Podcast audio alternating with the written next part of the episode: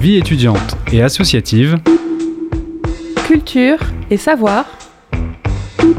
Questions sociales et environnementales. Du lundi au jeudi. De 18h à 19h. Plongée au cœur de l'actualité locale avec le sous-marin. La quasi quotidienne d'information de Radio Campus Angers.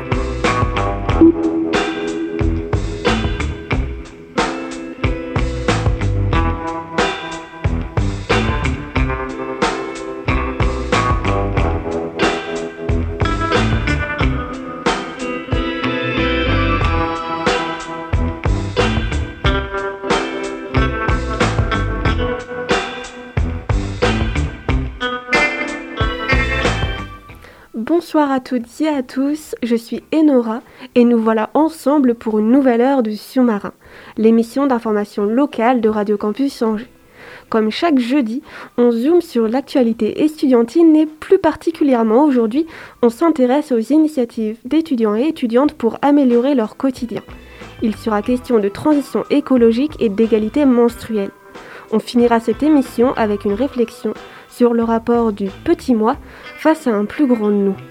Et si ce programme vous intrigue, restez avec moi, c'est parti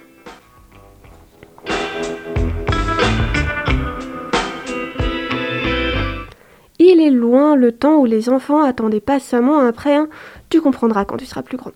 Les jeunes aussi ont de l'énergie et de la ressource. C'est particulièrement flagrant face à la question environnementale. Mais si vous doutiez encore, je laisse la parole à Sophie et à ses invités. Merci Enora, bonsoir à tous. Ce soir nous sommes avec Noam Léandri, secrétaire général de l'ADEME, Agence de l'environnement et de la maîtrise de l'énergie, siégeant à Angers. Il y a aussi Marie-Charlotte Deniez, chargée de communication de l'ADEME. Bonsoir Noam. Bonsoir. Bonsoir Marie aussi. Bonsoir. Donc l'ADEME fête ses 30 ans cette année. À cette occasion, un grand défi étudiant de la transition écologique a été lancé. Depuis le 4 octobre, l'ADEME invite tout étudiant angevin à s'inscrire pour proposer un projet écolo concret, avec dossier pour le 27 février et si le projet est retenu, pitch de 5 minutes devant jury le 27 mars. C'est ce même jour que seront nommés les trois lauréats qui auront la chance de recevoir une subvention pour concrétiser leur projet sur le climat, l'énergie, l'économie circulaire, l'alimentation, les transports et bien d'autres thématiques encore. Mais alors, quel est votre rôle dans ce projet participatif Noam et Marie? Bonsoir, eh bien écoutez, euh, merci en tout cas de cette invitation. Nous sommes ravis de pouvoir vous présenter ce, cet appel à projet, un peu euh, ce grand défi écologique euh, pour les étudiants qu'on lance à l'occasion des 30 ans de l'ADEME, l'agence de la transition écologique. Vous savez qu'à Angers, on a la chance d'avoir le siège national de cette belle agence qui a plus d'un millier de salariés sur l'ensemble du territoire, qui soutient des milliers d'entreprises, de collectivités, d'associations pour leurs projets de transition écologique. Et là, on a voulu marquer le coup pour nos 30 ans, toute une semaine d'animation autour de, des enjeux écologiques qui aura lieu à la fin du mois de mars de cette année, donc à partir du 27 mars, et c'est le jour justement auquel aura lieu ce, concours, ce, ce, grand défi écologique pour les étudiants, puisqu'ils seront invités à intervenir, à pitcher euh, devant toutes les personnes présentes lors des portes ouvertes de l'ADEME, puisqu'on va ouvrir notre site. Hein, il y a plus de presque 500 personnes qui travaillent euh, au-dessus du lac de Maine. Et donc, on, vous allez pouvoir visiter ce site, pouvoir aussi pitcher euh, votre projet devant un jury qui est présidé par Frédéric Courant, qui était le présentateur de C'est pas sorcier, qui est angevin aussi, donc qui nous fait l'honneur de, de, bien vouloir présider le jury.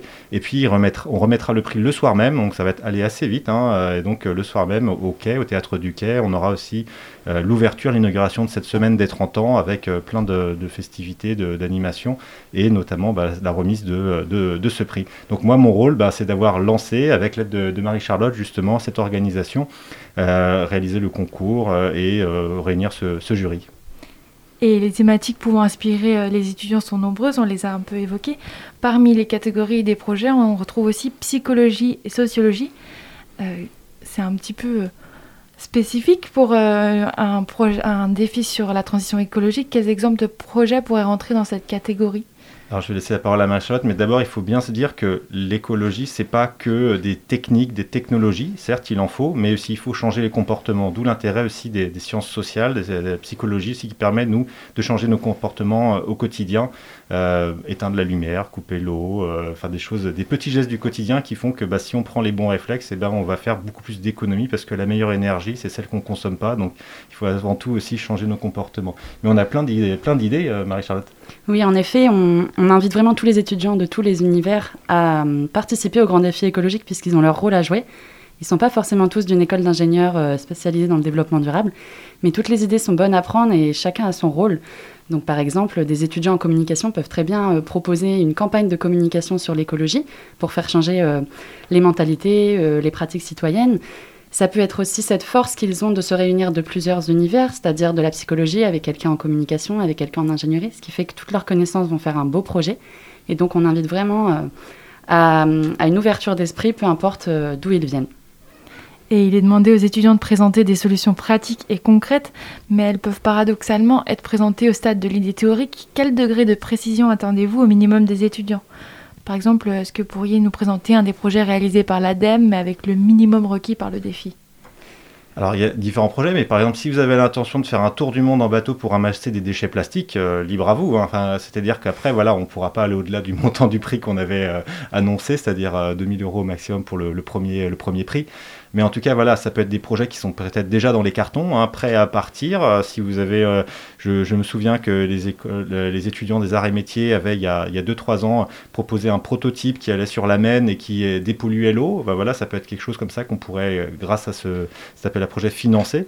Mais voilà, donc ça peut être au stade de vraiment du, dessin encore, hein, du, ou du, concept, de, de, campagne de communication, comme l'a dit Maréchal. Mais vraiment, c'est assez libre. Euh, si vous voulez regarder par exemple des projets qui, euh, qui ont lieu, c'était il y a, en 2018, c'était mon projet pour la planète. Il y avait plein de petits projets pareils de, cet ordre-là qui avaient été euh, financés notamment par, par l'ADEME, par l'Agence de la transition écologique. Ça vous donnera une idée. Mais vraiment, sentez-vous libre, il ne faut, pas se, faut pas se limiter.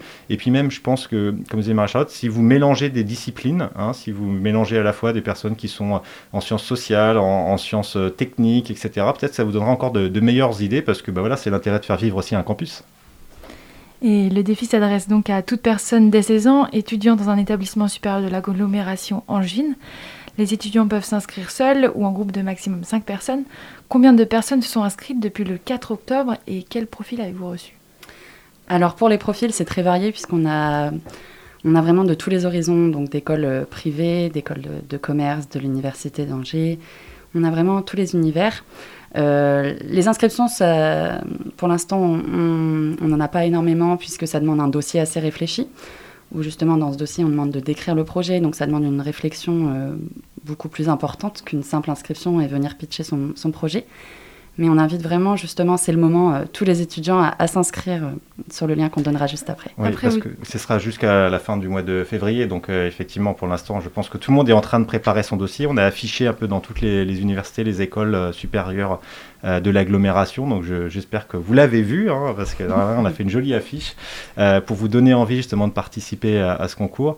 Et, et, donc, voilà, vous avez jusqu'à la fin du mois. Inscrivez-vous sur legranddefiécologique.adem.fr slash content slash étudiant, enfin allez sur le site euh, granddéfiécologique.adem.fr. Il y a un QR code sinon sur les affiches que vous trouverez normalement dans les, cafettes ou sur les, portes des, euh, des universités.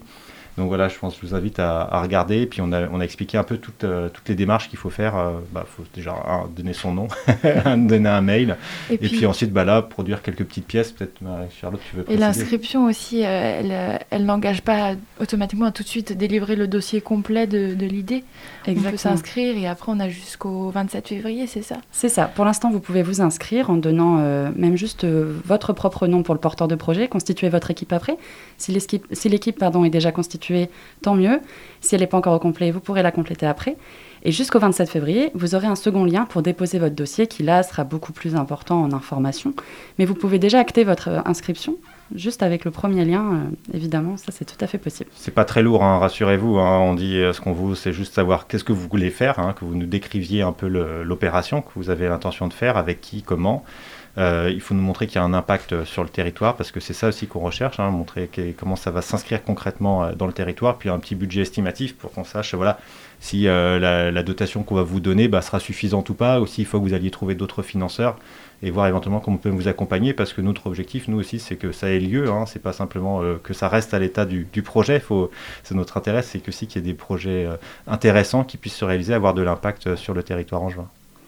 On imagine que même si c'est ouvert à tous, il y a des personnes qui auront peut-être plus de compétences pour monter leur projet. Est-ce que c'est un critère de, sélection Au final, le, à quel point les gens sont précis ou ça peut aussi, euh, par exemple, si une personne de 16 ans qui n'a pas beaucoup de compétences, mais qui a quand même une idée qui paraît un peu folle, mais qui est intéressante, est-ce qu'elle elle a quand même une chance de gagner par rapport à une personne qui a... Pour moi, oui, tout à fait. Euh, le jury sera totalement objectif là-dessus, puisque le but, c'est vraiment d'avoir une idée innovante pour la transition écologique. Mais encore une fois, il faut juste avoir conscience de ce que ça va engager comme coût, d'être motivé. Donc, on demande aussi une présentation des étudiants savoir euh, bah, quelles envies ils, vont, ils ont envie pour la planète, euh, leurs intérêts pour ces thématiques, et puis ce qu'ils font dans la vie, qu'est-ce qui les anime. Donc euh, je pense qu'ils peuvent avoir 16 ans et, très bien avoir une très bonne idée. Je pense que c'est tout à fait possible. Et juste, voilà, pas proposer évidemment quelque chose d'inimaginable et d'infaisable, mais tant que ça reste cohérent et tant que ça reste totalement réalisable, pour moi, l'étudiant a toutes ses chances. Et il n'y aura pas de regard sur la personne, si elle est jeune ou pas, ce sera principalement le projet qui sera jugé du coup, c'est ça? Oui, tout à fait. Puis c'est une chance inouïe de pouvoir présenter ce projet, voilà, quand on est motivé, quand on a envie comme ça. C'est assez euh, exceptionnel hein, de pouvoir devant euh, Fred Courant. Euh, il y a aussi la, directrice de Angers French Tech. Il y, a, il y a également euh, le maire adjoint à la ville en charge de la jeunesse, voilà, qui seront parmi les membres du jury. Donc ça sera l'occasion aussi, voilà, ça vous permet de vous mettre dans une situation future, hein, professionnelle aussi peut-être, euh, de pouvoir justement tester hein, votre compétence à, pitcher, à présenter. Et donc c'est aussi, même si, je dire, même si on ne gagne pas forcément le prix à la fin, en tout cas, je pense que c'est une expérience assez intéressante à, réaliser. Et donc euh, la présentation orale finale aura lieu le 27 mars. en fait, combien de personnes seront sélectionnées pour cette présentation? Parce qu'il y aura plein de dossiers, mais combien de personnes pourront faire euh, l'oral? Alors, maximum 10 dossiers. Euh, évidemment, on choisira les, meilleurs, notre jury choisira les meilleurs, mais 10 dossiers euh, seront présentés lors de, cette, de ce moment de pitch. Voilà, le 27, 27 mars matin à l'ADEME, au-dessus du lac de Maine. Donc c'est ouvert au public. Hein. donc s'il y en a, si vous voulez venir avec vos amis, avec vos copains, euh, vos camarades d'école euh, qui ont envie de voilà, vous écouter euh, et de vous soutenir aussi, parce que c'est important. Je pense aussi que dans la salle, on se sent un peu porté. Bah voilà, c'est l'occasion. Venez, venez nombreux le 27 mars à l'ADEME. Est-ce qu'il y aura ensuite un échange qui est prévu autour des projets avec les professionnels et aussi bah, peut-être les amis qui seront venus soutenir? Je sais pas. Bah oui, bah, il y aura le jury déjà qui sera là, hein, donc le temps de le présenter, les questions-réponses naturellement.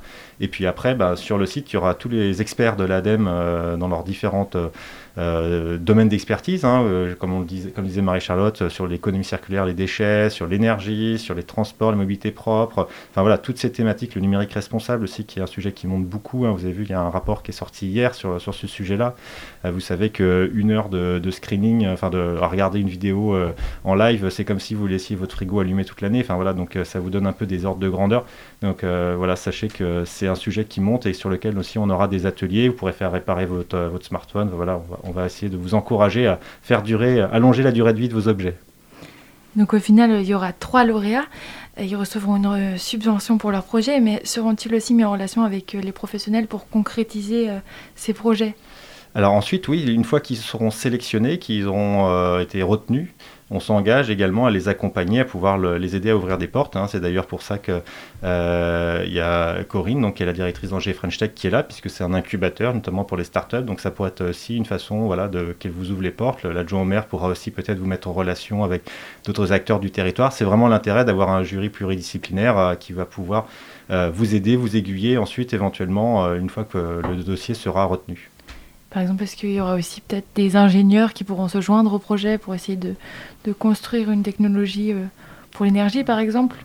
Ou il faut vraiment que ça soit plus l'étudiant de base qui mette un plan d'une technologie? Bah, à voir. Après, je pense qu'il faudra dater au cas par cas. J'ai encore aucune idée de ce qu'on va nous présenter. Donc, euh, j'ai hâte, en tout cas, de, le découvrir. Je ne sais pas si on ira jusqu'au stade de la nouvelle technologie qu'il va falloir lancer de A à Z, mais en tout cas, ça peut être encore au stade de, l'idée. Hein. Et puis, on verra petit à petit euh, comment, ça peut, comment ça peut évoluer.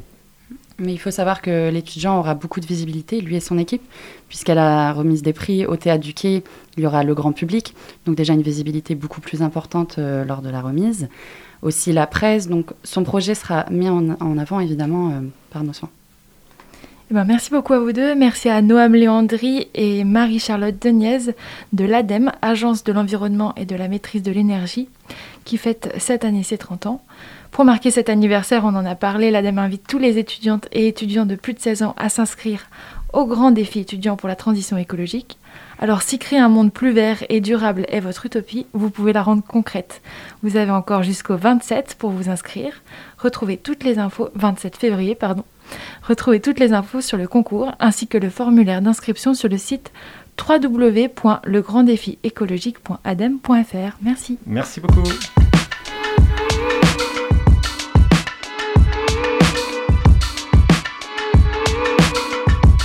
Will I ever find the purpose of my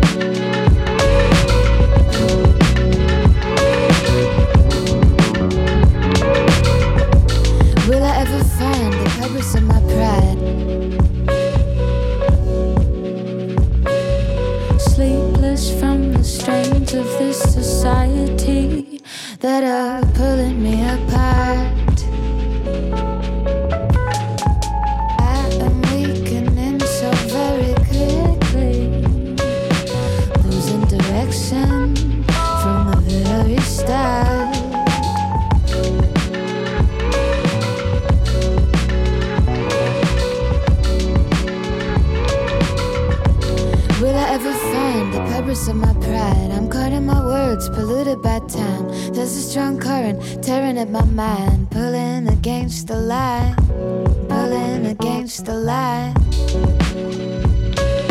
The look in my eyes reflected my heart from the simplicity of knowing that we were in love. As if we were underwater stars, illuminated from above.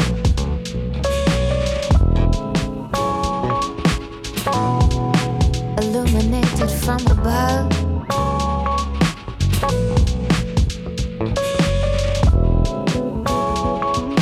As if we were underwater stars, illuminated from above.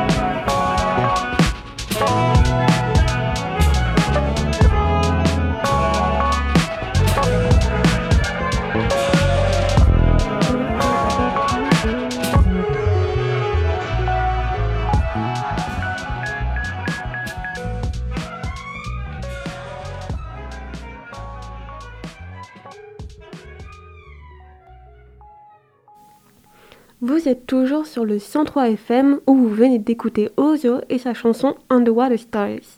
On continue avec les initiatives étudiantes qui s'activent pour un monde plus équitable. L'objectif maintenant, lutter contre la précarité menstruelle. Pour en savoir plus, écoutez donc Sophia qui avait interviewé l'association Réglons ça. Une rediffusion en écho des chroniques sur les règles et l'endométriose de notre émission d'hier soir. Bonjour Margot Dubas. Bonjour. Tu es la présidente de l'association Réglons ça. Tu es accompagnée par euh, Mélanie Piton. Bonjour. Bonjour. Et Mélanie, tu es membre également de l'association dans le pôle communication.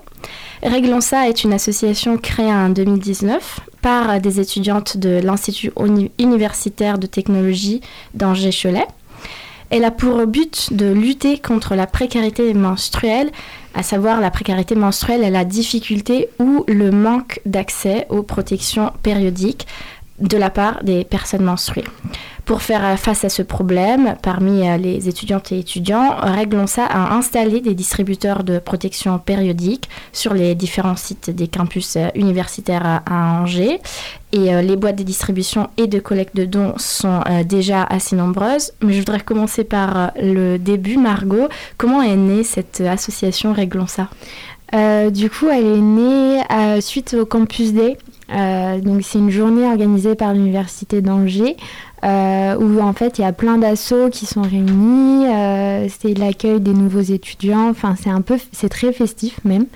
Et du coup, euh, les fondatrices de l'assaut, elles ont avait un stand et elles ont fait de la collecte de dons. Et elles ont récupéré près de 3500, voire plus, protections hygiéniques. Du coup, en fait, suite à ça, elles ont décidé de créer l'association et de mettre en place des petites boîtes de dons de protection hygiénique euh, donc les jeunes filles pouvaient à la fois se servir mais aussi donner, principalement dans les toilettes de la faculté de lettres et à l'IUT du coup.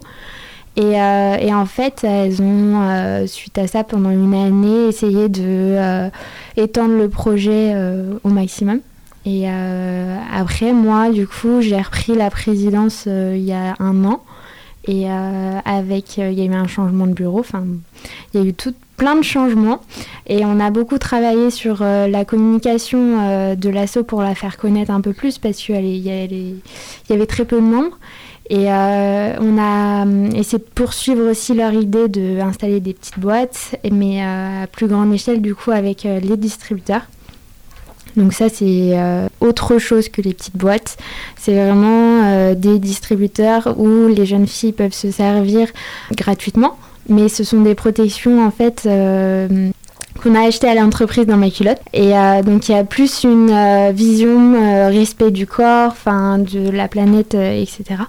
Il y en a 24 sur pratiquement tous les campus de l'UA, donc Belle Saint-Serge, Saumur, Cholet. Et euh, donc les jeunes filles peuvent se servir, mais aussi les personnes euh, trans, parce que les distributeurs sont pas forcément dans toutes les toilettes des filles, sont un peu en avance. De mettre en place cette, vision, en tout cas cette dynamique pour permettre à vraiment tout le monde, mais même aux personnes qui ont euh, une mobilité réduite, parce que les distributeurs sont à niveau. On a essayé de mettre en place ces distributeurs pour toutes les jeunes filles et toutes les étudiants et étudiantes en plus du coup des petites boîtes. On essaye aussi les petites boîtes de mettre sur tous les campus, principalement là actuellement, elles sont sur le campus Belle Bay. Il y en a un petit peu à la BU de Saint-Serge, mais on essaye de compenser en fait avec les distributeurs. Mhm. Ok, super. Et euh, c'est aussi euh, très important cette notion d'inclusivité dont tu as parlé. Ça me mène à ma deuxième question, du coup, pour euh, Mélanie. tu t'occupes plus spécifiquement de la communication. Donc, quel est le lien que Réglons ça entretient avec les étudiants et étudiants d'Angers Et comment ça a été aussi l'accueil de cette association parmi les autres associations étudiantes? Alors, tout d'abord, moi, j'ai connu Réglons ça directement en rencontrant en fait Margot, on va dire que vraiment euh, l'action euh, de communication de l'association a débuté avec euh, la reprise scolaire, enfin universitaire du coup. Donc c'est à peu près à ce moment-là que j'ai intégré l'asso. C'est vrai que du coup on essaye d'entretenir ce lien grâce au réseau, donc en étant très actif sur Enfin, je dis actif parce que maintenant on a aussi euh, des membres masculins. Mhm. Euh, du coup, en étant très actif sur les réseaux, les réseaux sociaux, euh, en repartageant des stories, en étant vraiment en contact avec bah, du coup l'université, même si on essaye de sortir un peu du contexte universitaire, on aimerait bien euh, ne pas être considéré que comme une asso euh, de l'université d'Angers, mais vraiment une, une association étudiante euh, angevine. Mm. Du coup, oui, principalement grâce aux stories, grâce aux publications, en étant actif par exemple cette année au Campus Day, en étant actif, en étant pardon, présent aussi par exemple à l'Octobre Rose. Mm. Donc on essaye de favoriser du coup le lien en présentiel avec les personnes, donc en étant en faisant des stands, en faisant des activités. Par exemple, au Campus D, ce qui était assez rigolo, c'est qu'on avait euh, organisé pas mal d'activités. Donc les gens étaient très intéressés par les activités qu'on proposait, mais connaissaient pas forcément l'association.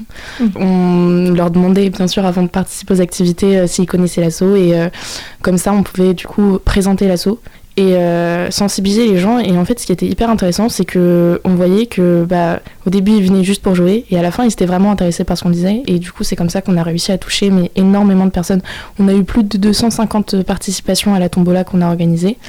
On a eu euh, à peu, enfin, plus de 500 récoltes aussi, 12 euh, candidatures pour participer, enfin, pour entrer en tant que membre actif. Et on va essayer de continuer en étant présent sur d'autres sur d'autres projets tout au long de l'année. Oui, bien sûr, c'est euh, une grande action aussi de sensibilisation que vous faites, euh, j'imagine, euh, parce que, en fait, selon la Fédération des associations générales étudiantes, 7% des étudiants et étudiantes sont en situation de précarité menstruelle. Donc, c'est un phénomène aussi qui touche énormément de femmes au niveau global. Est-ce que tu pourrais revenir, Margot, sur les principales raisons de précarité menstruelle parmi les étudiantes et étudiants? Il y a différentes précarités, mais celle qui est la plus euh, difficile en tout cas à vivre, bah, ça va être les étudiantes qui n'ont pas forcément assez d'argent rien que pour se nourrir. Du coup, elles vont faire des choix en fait. Elles vont mhm. soit choisir le, le fait de se protéger, du coup, d'acheter des protections, mais du coup, acheter moins de nourriture ou alors privilégier leur nourriture et du coup euh, bah, mettre de côté les protections. Je sais que du coup la FAGE euh, a fait une enquête et a mis en évidence que 10% au moins euh, des étudiantes ont déjà construit leur propre protection parce mhm. qu'en fait elles n'avaient pas de quoi s'acheter en fait de serviettes, des tampons, etc. etc. Après il y a d'autres types de précarité qui sont un peu moins difficile, on va dire, où euh, ça va être par exemple euh, la journée, bah voilà, on a nos règles d'un coup, on ne l'a pas prévu, et du mhm. coup, bah là, les distributeurs sont là quand même euh, pour subvenir aux besoins des filles quand même. Mhm, bien sûr. Et au-delà de la précarité menstruelle, nous le savons toutes et tous, les règles, les menstruations sont un tabou en France et dans beaucoup de pays dans le monde. Et ce tabou explique aussi en partie, euh, comme tu le disais, la situation de précarité menstruelle et de, de souffrance aussi euh, psychique et euh, physique pour beaucoup de femmes. Donc, quelles sont les actions de votre association pour briser ce tabou? Bah déjà, il va y avoir les distributeurs déjà qui vont être présents bah, en dehors des toilettes. Donc, c'est visible. On met aussi nos réseaux sociaux sur les distributeurs. Euh, donc comme ça, les jeunes filles peuvent euh, nous suivre et donc euh, s'informer. Après, on travaille beaucoup avec l'université d'Angers. On a fait beaucoup d'articles. Je sais que l'université reposte régulièrement nos stories, etc. C'est notamment l'université d'Angers qui achète les recharges, donc ils ont à cœur de travailler ou en tout cas de nous aider. Les distributeurs, ils ont été aussi fabriqués par le Maker Center donc de Polytech. C'est vraiment des étudiants qu'on construit mhm. pour des étudiantes. Et euh, même le Maker Center, euh, même si c'est une majorité d'hommes, enfin Polytech c'est beaucoup euh, d'ingénierie, ils ont reposté aussi nos, nos, publications, ils ont pu mettre, faire de la com aussi. On essaye d'agir comme ça avec aussi le bouche à oreille. heureusement, maintenant il y a de plus en plus d'associations qui se créent. Mhm. en France. Donc, par exemple, à Lille, à Tours, bah, il y a Règlement élémentaire, par mhm. exemple, qui est plus national. Donc, euh, en fait, ce qui va briser un peu le tabou, je pense, au fur et à mesure du temps, parce que ça demande du temps quand même, mhm. ça va être euh, d'en parler sur les réseaux sociaux, parce que c'est vraiment bah, des outils de communication euh, qui touchent pratiquement tout le monde.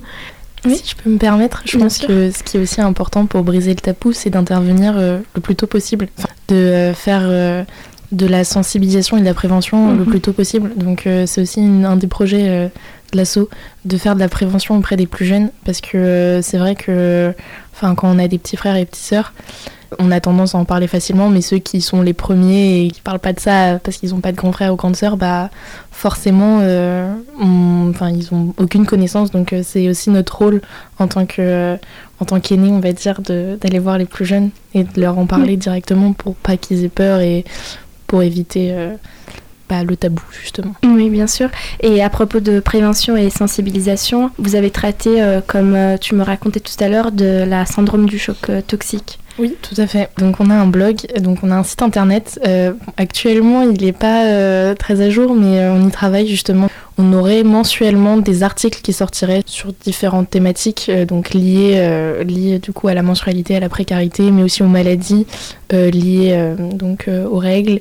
Oui, c'est vrai qu'on a traité du choc toxique. Donc c'était une des principales thématiques Mm. de l'année dernière. En fait, les filles ont interviewé une infirmière qui a eu un choc toxique. Euh, Mhm. Donc, c'est une interview vidéo que qu'on peut retrouver sur euh, notre Instagram, du coup. Et en fait, l'infirmière explique euh, ce que c'est, les conséquences, les enjeux qui peuvent être mortels. Parce que le choc Mhm. toxique peut être mortel. Et du coup, elle expliquait ce qui lui arrivait aussi, sa propre expérience. Mhm. Euh, comme quoi, elle avait perdu du coup euh, quelques doigts de pied euh, ou euh, en tout cas des extrémités parce qu'il avait fallu amputer. Mhm.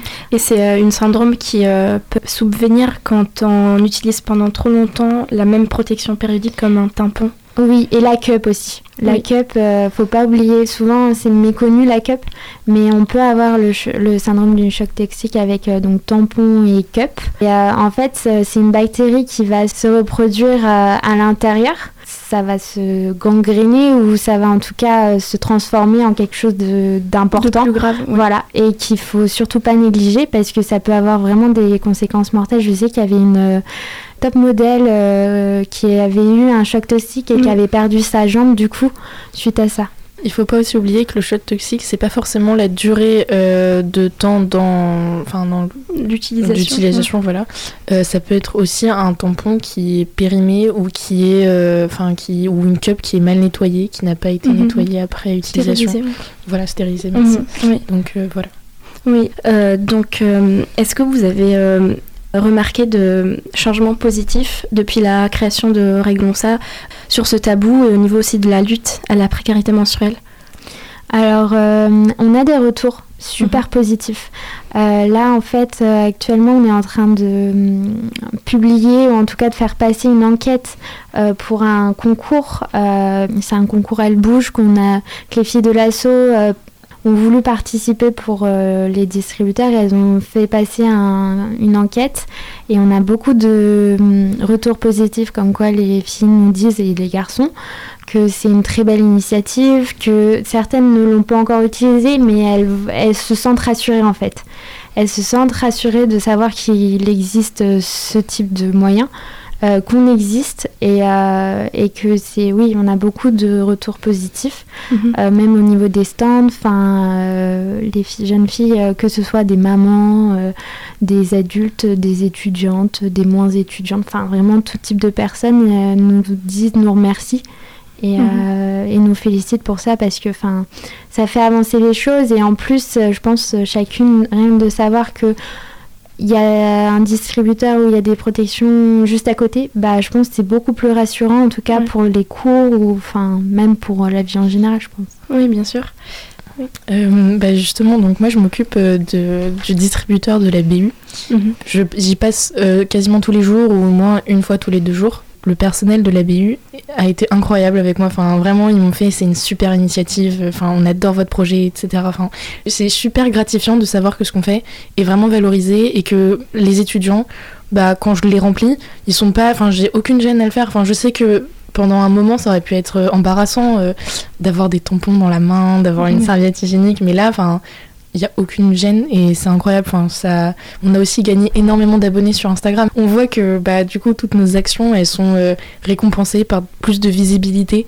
Donc, euh, c'est génial. Et non, c'est vrai, j'ai eu l'occasion aussi de faire. euh, de récolter un don. À la suite de ça, euh, la personne est devenue membre active. Et enfin, elle me disait que c'était dingue. Mais ce qui, aussi, qui a aussi facilité énormément Réglons ça à devenir visible, c'est le confinement. Ça n'a fait qu'acérer la précarité mensuelle. Oui, bien Donc, sûr. euh, la précarité en général d'ailleurs. Oui, et d'ailleurs, tu parlais de, de confinement et vous avez aussi été euh, actif et active pendant le confinement pour collecter des dons. Euh, oui, on a participé du coup au Giving Tuesday. Donc ça, c'est Mhm. une autre euh, journée organisée par l'université d'Angers. Donc c'est un peu pour riposter ou en tout cas c'est un contre-coup au Black Friday. Et là, c'est l'inverse. Justement, l'université avait plus envie de valoriser le don, la solidarité, le fait de donner de sa personne, donner du matériel. Donc nous, on était présentes pour récolter des dons de protection hygiénique, mais en fait en plus, le confinement, c'était particulier, c'était en décembre du coup. Euh, on devait euh, faire un kilomètre à l'époque autour de chez nous. Euh, on n'avait que ça comme autorisation. Donc on a respecté ça et on a fait vraiment chacune des membres, vu que souvent on était toutes rentrées chez nos parents. Mhm. Donc euh, partout en France, du coup, euh, on faisait un kilomètre autour de chez nous et on, récoltait les dons de protection hygiénique. On a, on a eu aussi des dons de nourriture, euh, on a eu des dons de, de produits intimes. Pour, enfin, vraiment, on a eu beaucoup de dons. Après, c'était plus compliqué parce que les facultés étaient fermées mhm. et nous, on était principalement actifs à travers nos petites boîtes, du coup, qui étaient dans les établissements, sauf que c'était fermé. On aurait aimé faire plus, mais voilà, on a essayé de faire notre maximum en tout cas durant cette année et d'aider au maximum parce qu'on a eu des jeunes filles qui nous ont contactés sur Instagram par exemple il y en avait mhm. une qui nous a dit que ça faisait euh, quelques mois qu'elle avait rien comme protection hygiénique, qu'elle ne trouvait pas, qu'elle n'avait pas l'argent non plus pour s'en acheter. Euh, et moi, j'étais pas Angers ici et je me sentais un peu démunie. Enfin, je me disais, euh, j'étais chez mes parents, j'avais vraiment envie d'aller la chercher et de lui donner tout ce qu'elle a besoin en fait. Mais vu que le confinement faisait qu'on avait, on devait respecter un certain kilométrage, bah, c'était frustrant en tout cas. C'est vrai que cette année était pas les plus simples, on va dire. Oui, mais en même temps, je pense que le confinement a mis un peu l'accent sur la précarité étudiante et la précarité menstruelle, comme euh, vous l'avez dit. Euh, bah oui, totalement, ouais. Oui, et euh, vous avez parlé un peu tous les deux de vos projets futurs. Donc, est-ce que vous voulez saisir cette occasion pour refaire un point sur vos idées, vos actions pour l'avenir? Euh, donc euh, moi je fais partie du pôle communication et le pôle communication donc euh, tient à cœur la prévention.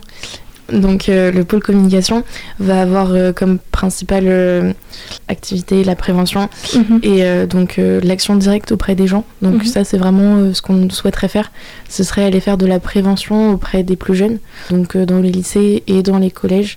pouvoir intervenir directement auprès d'eux, parler de la précarité menstruelle, parler des maladies liées euh, aux règles, parler des chocs toxiques parce que bah on n'est pas forcément au courant qu'il faut enlever euh, un tampon après euh, un certain nombre de temps. Ouais. voilà. donc pouvoir directement créer un lien direct avec les plus jeunes ou même avec les étudiants ou même avec les jeunes mamans, enfin avec vraiment tous ceux qui sont concernés par bah, par la mensualité en général. Mhm. Et donc ça c'est un des projets qu'on espère vraiment pouvoir mettre au plus tôt en place. Après, donc, je disais que le site était en reconstruction, donc on est en train de, de faire le nécessaire pour euh, alimenter le blog, que ce soit en, en article, mais aussi euh, en interview en fait. On aimerait mhm. bien interviewer des gens et pouvoir mettre euh, leur expérience sur le blog. Donc ça pourrait donner un côté plus personnel du coup au blog, puis continuer sur les réseaux sociaux à être de plus en plus visible, à repartager toutes nos actions.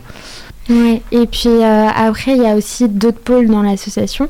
Donc, euh, je sais qu'il y a certaines, en tout cas au niveau du pôle démarchage, qui souhaiteraient faire, euh, bah, en tout cas participer au Téléthon. Mhm. Il y a les 25 les 50 ans de l'UA aussi le 25 je crois novembre où en fait va y avoir énormément de partenaires qui vont être présents et on aimerait participer. Il y a aussi le 122, on aimerait aussi faire des bah, être présente aussi euh, après, ça va être euh, bah, des euh, journées de distribution de protection hygiénique.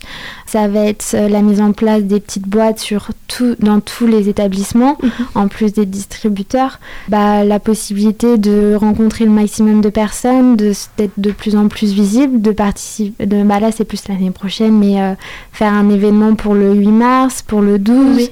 Enfin, voilà, d'être présente dans des journées, en tout cas des événements clés. Agir au maximum bah, pour les étudiantes, en tout cas euh, de l'université, et pourquoi pas du coup agir pour les, collèges, lycées, euh, et même euh, le planning familial. Enfin, voilà, pour que toutes les femmes les, de danger, en tout cas pour le moment, puissent avoir accès gratuitement aux protections hygiéniques. Pendant le mois de septembre, on a recruté énormément de personnes.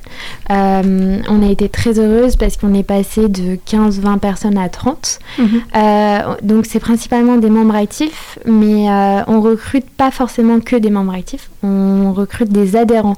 donc la différence, c'est que les adhérents vont être un soutien moral et financier pour l'association. Mhm. Elles vont être présentes lors, lors de l'assemblée générale, vont avoir le, accès à la newsletter de l'association, mais vont pas s'engager autant qu'un membre actif qui, mhm. lui, va être euh, dans un pôle spécifique, qui va agir euh, concrètement sur le terrain, qui va avoir le droit de vote, par exemple, ou de décision lors de l'Assemblée générale.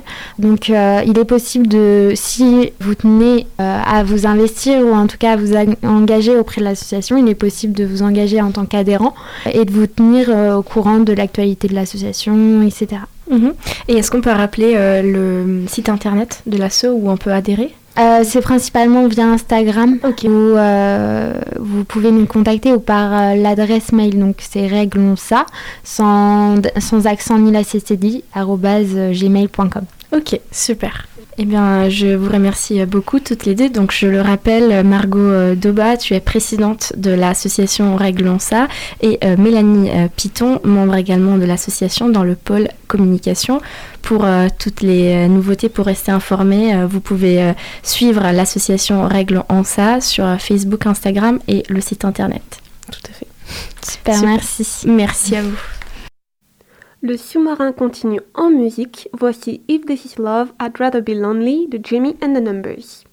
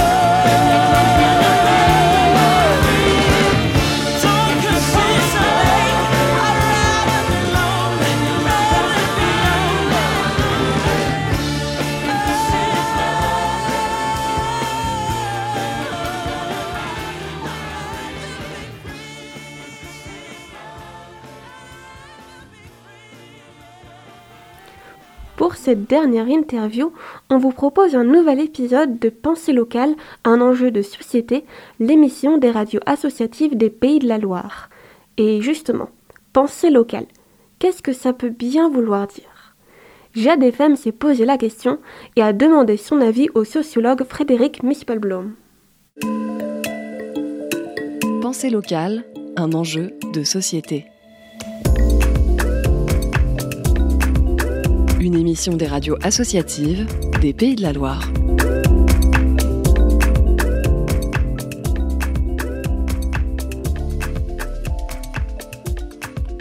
Cette semaine, prenons de la hauteur et pensons le local par sa définition avec Frédéric Mispelblom, sociologue et reporter pour Jade FM. Penser local, un enjeu de société, est un slogan simple, mais derrière ces mots se trouvent des contradictions et des paradoxes, Frédéric. Loin d'être une idée spontanée, c'est un slogan né d'une réflexion provoquée par la mondialisation comme pensée agir local. Il nous suggère de privilégier le consommer local, les circuits courts, les commerces de proximité. Il a été actualisé par le confinement qui a fait découvrir à des dizaines de milliers d'habitants des grandes villes la qualité de vie des villages dont ils ne veulent plus repartir, ce qui a fait augmenter les prix de l'immobilier, devenu inaccessible aux locaux. Et tout cela a été rendu possible par le télétravail, un outil très global. Penser local, c'est donc penser global. Le local et le global ne sont pas deux mondes distincts, ils sont inséparables, s'opposent ou se soutiennent. Le global ne produit d'effets positifs ou négatifs que locaux.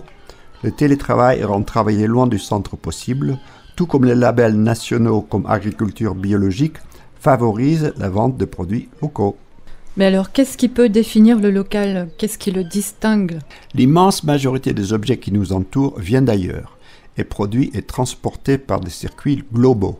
Donc dire ce qui est local ne va pas de soi. Le local, c'est le particulier, ce qui est propre à un lieu, ce qui est spécifique ne se trouve que là. Il y a le patrimoine matériel, les bâtiments historiques anciens, les formes du paysage. Ce sont aussi les formes locales de production industrielle, agricole, artisanale. Penser local, c'est les mettre en valeur, en parler, les préserver. Car pour que le local vive, il faut le cultiver. Penser local est donc un message d'incitation à valoriser ce qui est proche de nous. Oui, mais est-ce que tout ce qui est local est préservé et à valoriser simplement parce que ça vient d'ici? Il y a une version nombriliste de local, bien mise en scène par le sketch des inconnus sur les chasseurs, selon laquelle tout ce qui est de chez nous est par définition meilleur que ce qui vient du village d'à côté. Aujourd'hui, il s'agit de penser local en référence à l'avenir de la planète. Dans un même territoire, il y a de l'agriculture intensive et du maraîchage bio. Des choix s'imposent. Il faut décloisonner le local. L'universel, c'est le local, moins les murs. Miguel Torga, écrivain portugais. Ce qui m'a toujours laissé perplexe, c'est cette fâcheuse tendance des gens à se définir par leur lieu de vie, comme si cela créait entre eux une communauté plus forte que tout ce qui les distingue par ailleurs. Je suis porniquais, nantais, hollandais, citoyen du monde. Alors, local des villes ou local des champs, penser local, c'est aussi du relationnel. Ce qui, à mon avis, est vraiment particulier à un lieu est une certaine histoire humaine. Le local est fait d'un tissu de relations d'interconnaissance, où relations de voisinage, familiales, amicales se croisent, où on connaît une partie de l'histoire des uns des autres parce qu'on a été à l'école ensemble, parce qu'on se fréquente depuis longtemps, au point où certaines différences sociales peuvent être moins fortes qu'ailleurs du fait d'un partage de ces histoires singulières. Le local, ce sont aussi les relations de solidarité de voisinage. On se prête des outils, on garde les enfants des uns des autres, on se dépanne, on se rend des services, on se donne les fruits et légumes du potager. Le local, c'est très souvent aussi une vie associative dense et active, faite d'aventures communes pour créer des choses ensemble ou s'opposer à des projets locaux jugés néfastes. Ce qu'on dit là peut être parfois aussi valable pour certains quartiers des grandes villes. Cela n'existe néanmoins pas dans tous les lieux. Il y a des communes qu'on dit mortes car le chômage et la misère, la disparition des commerces et des services publics ont cassé ce tissu de relations sociales vivantes. Et cela ne va pas sans contradiction et conflit. Quand ici tout le monde se connaît, la vie privée y est aussi moins préservée que dans les grandes villes. Penser local, un enjeu de société, quel avenir, quelle perspective, Frédéric? Pensons grand pour le petit. La meilleure manière de dépasser certains clivages du local est de lui donner de grandes ambitions. Certaines petites communes organisent des festivals et des concerts qui attirent des gens du monde entier. L'association des pêcheries nées à Pornic, qui a créé des liens sur toutes les côtes atlantiques avec d'autres villes où il y a des carrelets, vient d'obtenir le label patrimoine immatériel de l'humanité de l'UNESCO. On disait jadis que Paris est un village. On pourra dire aujourd'hui que le local, c'est la société en miniature. Les compromis entre chasseurs et anti-chasse, agriculture raisonnée et agriculture industrielle, voiture et vélo, il s'agit d'en débattre et il faut donc des lieux de débat. Ces compromis devraient avoir comme repère essentiel le bien-être des habitants du lieu, le bien et bon vivre ensemble du coin. Merci Frédéric. Merci Valérie. C'était Pensée locale, un enjeu de société. Une émission de la Frappe, la Fédération des radios associatives en Pays de la Loire. Une réflexion de Frédéric Mispelblom et Valérie Lecrome pour Jade FM.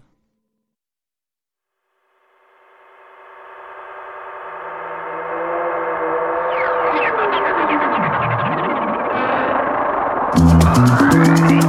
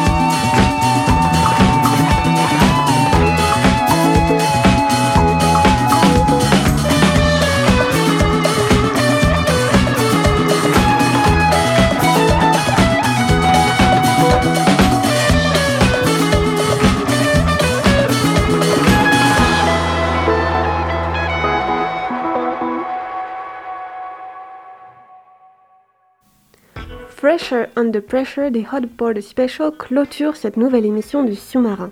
La technique et les interviews ont été réalisées grâce à un trio de Sophie et Sophia. Merci aux invités pour leurs réponses et à Étienne pour la programmation musicale. Les bonnes ondes du 103 FM se poursuivent en musique. Le tempo sera donné par Technis et son émission House à 20h, avant de passer le micro à 21h au DJ électro de Radio Campus Angers, Coin Merci pour votre écoute. Je vous souhaite une belle soirée sur nos ondes.